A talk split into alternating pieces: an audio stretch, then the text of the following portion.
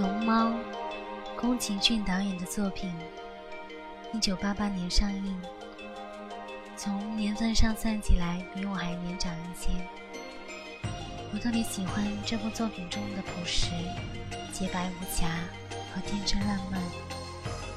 我们一起大笑看看，可怕的东西就会跑光光啦！多么纯粹的意境啊！传说只有善良的孩子看见龙猫，那是一个没有丑陋的邪恶的东西存在的世界。我相信也是很多人向往的世界。我想，龙猫本身就代表着纯真和无邪吧。有这么一群人，从小就对动漫感兴趣。大家想过为什么自己就是会特别喜欢吗？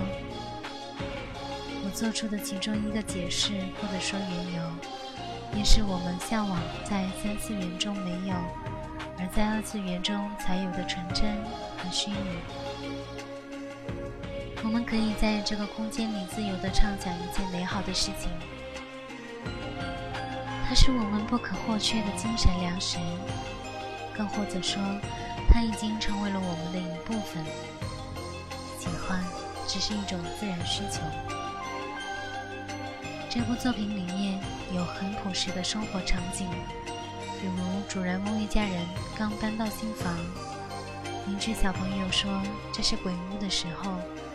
一家人乐观地把它当做成了是喜闻乐见的事情，还有很虚拟又有趣的，比如小月姐妹在公交车站偶遇大龙猫，大龙猫撑着伞调皮的蹦跶，就是为了制造出更大的声响，露出的滑稽笑容，是他特别经典的一笑，每每看到。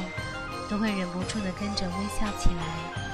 我想，这部作品想告诉我们的是，不管遇到什么，对生活都要抱着一种乐观积极的心态吧。即便看过几遍，我也还是会时不时翻出来看看，